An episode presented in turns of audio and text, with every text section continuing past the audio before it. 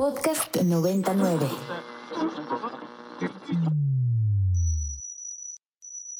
Ingresando código de acceso. Verificando permisos. Trazando ruta. Novena dimensión. Acceso temporal. Autorizado. Abriendo portal en 5, 4, 3, 2, 1.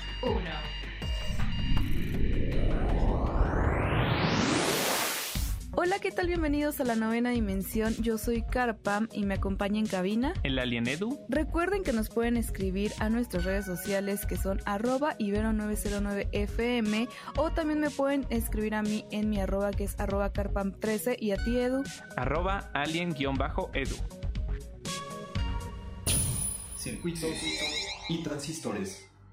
Y como recordarán, y si no, pues les recordamos un poco, la NASA tiene activo esta misión Artemis que pues tiene la idea o la intención de poderlo lanzar fuera de este planeta y que sin embargo ha tenido ciertas dificultades al respecto y donde de hecho el director de la NASA Jim Free ya dijo que están solicitando nuevas fechas para realizar el lanzamiento de este cohete Space Launch System de la misión Artemis 1 ya sea el 23 o el 27 de septiembre. Esto pues después de la fallida que tuvieron y las fallas en el sistema y bueno no de varias situaciones que hubieron al respecto que tuvieron que ver cómo lo hacían y pues bueno, básicamente lo que están haciendo es querer rápidamente reparar todo aquello que se dañó, quieren meterle prisa en reemplazar los sellos en las líneas que llevan el hidrógeno líquido al cohete y muchas otras cosas y circunstancias que no salieron de todo bien y que terminaron por dañar los componentes durante el intento que se hizo por este lanzamiento y que pues bueno, incluso también el 17 de septiembre realizaron pruebas adicionales a los tanques de combustible para verificar que estos trabajos pues ya estuvieran solucionados, etcétera. Así que la NASA Edu se está poniendo muy, muy, muy las pilas para lograr, para poder lograr este lanzamiento, pero yo no sé si es pues muy poco tiempo para poder resolver todos esos problemas que hicieron que se detuviera pues la primer lanzamiento que fue un lanzamiento fallido.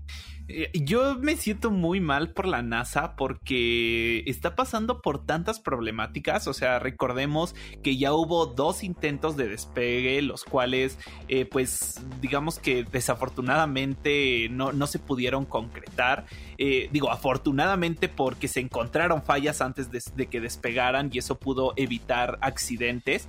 Pero, pero yo, creo que obviamente eh, sacar un, un, cohete fuera de nuestra órbita, pues es algo además de complicado, costoso, ¿no? Entonces también entiendo la prisa de poder sacarlo lo antes posible porque pues el tiempo que tú tienes estacionado un cohete, sobre todo si le estás haciendo reparaciones, pues es muy costoso, ¿no? Y, y, yo creo que al final pues son cuestiones que nosotros que, que quizá no estamos como en el medio de los astronautas, y todo eso, pues ni siquiera nos podríamos imaginar. Sí, no, realmente son muchas complicaciones y que de hecho en pues programas anteriores comentábamos eso, ¿no? Que todo cálculo, todo así milímetro que salga mal puede literal alterar toda una misión. O sea, imagínate que un cálculo mal hecho pues no te haga llegar a donde quieras o que justamente genere este tipo de fallos es mucha presión y siento que ya es muy poco tiempo para que planeen esto. Incluso si ya se había planeado una fecha inicial y todo lo posiblemente que iba a salir mal salió mal, pues ahora sí que no sé cuántas veces vayan a tener que estar intentando y sobre todo porque hay presupuesto de por medio. Sabemos que estas misiones son costosas y que se le invierten miles y millones de dólares para poder lograrlo, desde todo el personal que está capacitado para hacerlo hasta toda la infraestructura. De hecho, ya siempre está el rumor, ¿no, Edu? Que todas las tecnologías que tenemos vienen de la NASA y que vamos un poco rezagados en cuanto a tecnología, pero eh, justamente todos los estudios que hacen, todos los materiales que van ocupando, pues esto genera invertir ese dinero. Entonces, cada que esto falle volver a invertir el dinero en estos aparatos, volver a invertir en los cálculos, volver a invertir en todo, ya sea tiempo, dinero, etcétera. Y vaya que es complicado. De hecho, muchas personas estaban en redes sociales emocionadas cuando se iba a hacer el previo lanzamiento y que todo saliera mal. Y no solo una cosa, Edu, varias cosas estuvieran fuera de control. Pues bueno, habla de que algo está pasando ahí y que tienen que solucionarlo para que por fin esta misión que todo el mundo esté esperando pueda llevarse a cabo y pues seguir estudiando lo que son los astros fuera de aquí del planeta, Edu. Claro, pues muy interesante todo este tema del espacio y, y, bueno, ahora sí que la NASA antes era como el máximo exponente de todo este mundo espacial pero bueno, ahora sabemos que como que ha ido teniendo competencia poco a poco privada. Con esto me refiero pues a Blue Origin y por ejemplo a todo el proyecto de SpaceX que tiene Elon Musk. Entonces pues yo creo que también la NASA en este punto ya siente como esta competencia, ¿no? O sea, dejaron de, jugar en cancha sola. Y, yo me pregunto si eso pues incluso tiene que ver en todo este tema como de, de lo mucho que le urge ya disparar este cohete, ¿sabes? Sí, exacto, justo. Ahora que lo mencionas me pongo a pensar y ¿Cuándo nos hubiéramos imaginado que la NASA tuviera tantos errores? Que sí ha sucedido, ¿no? Pero como que siempre era mucha la maravilla y ahora con la competencia, pues bueno, hay una circunstancia ahí donde pues seguramente se están poniendo nerviosos, pero yo espero que la NASA se mantenga con la mente fría y que pues ya puedan, puedan solucionar esas cosas que tienen por ahí, que no están saliendo del todo bien y puedan ya por fin realizar la misión Artemis. Y bueno, también estas investigaciones que directamente se hacen fuera de la Tierra, hay otras que podemos hacer directamente desde aquí y una muy particular es cuando se trata del estudio del Sol. El Sol al ser un, un astro incandescente no puede, digamos como tal, enviar naves porque directamente todos los aparatos o dispositivos que se puedan enviar al Sol, pues llega un punto donde la radiación directamente los destruye. Así que estudiar el Sol es una cosa bastante complicada, pero pues bueno, existen herramientas aquí desde la Tierra para poderlo hacer. Pero Edu, ¿qué te cuento? Después de unos 25 cinco años de planificación y digamos que casi una década de construcción, por fin el telescopio solar Daniel K. Inouye Inouye, bueno, está un poco raro el nombre. Este se encuentra en Maui, Hawái. Está ya por fin en funcionamiento y ya dio a la luz sus primeras imágenes de la atmósfera del Sol, que también es conocida como la cromósfera.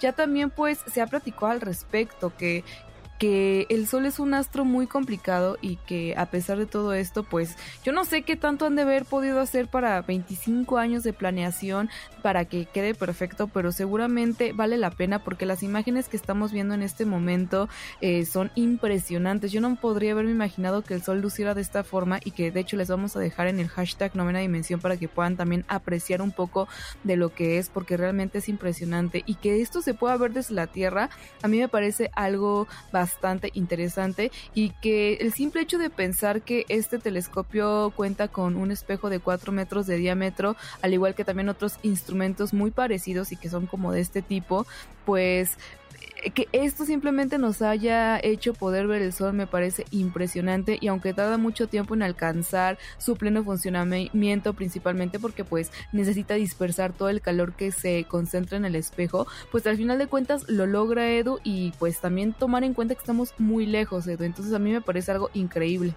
Sí, pues a mí como que todo esto me recuerda a un tema que hablamos hace poco, igual en novenas pasadas, que era el telescopio espacial James Webb. Y como que es impresionante ver cómo cada vez estamos viendo más y más imágenes como más exactas de lo que hay allá afuera del planeta.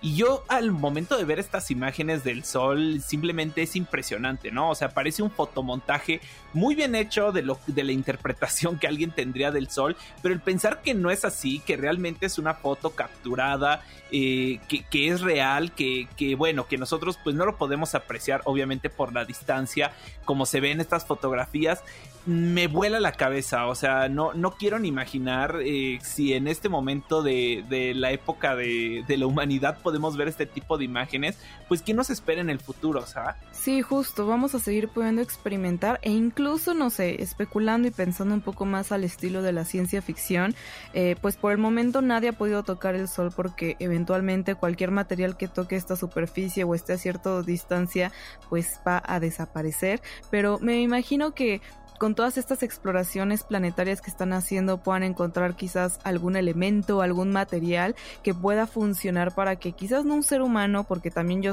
yo supongo, imagino que las altas temperaturas el cuerpo humano de plano no las van a soportar, no tanto porque se queme, sino también porque el cuerpo no lo va a resistir aunque esté en una cápsula, pero que se pueda mandar quizás un rover o algún tipo de lanchita, porque pues digamos, el Sol no tiene una estructura directamente sólida como otros, otros planetas donde sí se puede aterrizar pero que pueda ir más allá de lo que es el Sol, a mí me parecería una cosa increíble, que yo sé que no va a suceder, no lo voy a ver porque son tecnologías que incluso ni siquiera existen actualmente y no sabemos si puedan llegar a existir en otros planetas, pero que sería muy interesante poder navegar dentro de lo que es el Sol y que pues ya de hecho viviendo en la Tierra, ¿cuántas veces no han intentado voltear a ver al Sol y pues la retina casi casi les desaparece. Entonces es algo muy delicado que incluso desde la Tierra lo podemos notar. Están todos estos daños por quemaduras en el sol, etcétera. Entonces, pues es un, un astro que no es tan sencillo de tratar, pero a mí me parece fascinante cómo a pesar de que no es tan sencillo, pues se han buscado las maneras de poderlo estudiar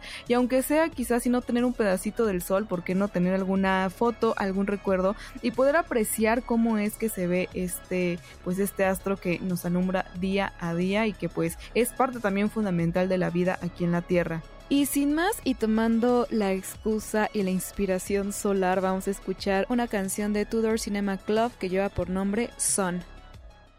Ocean blue, what have I done to you? Cut so deep, yet growing through and through. Alerta de acceso. Alerta de acceso. Novena dimensión. Novena dimensión. Alerta de acceso. Alerta de acceso. Acceso temporal. El portal está comenzando a sonar y eso quiere decir que ya está por cerrarse. Nosotros nos escuchamos mañana en punto de las 6:10 de la mañana. Bye. 3, 2, 1. Cerrando portal. Novena dimensión.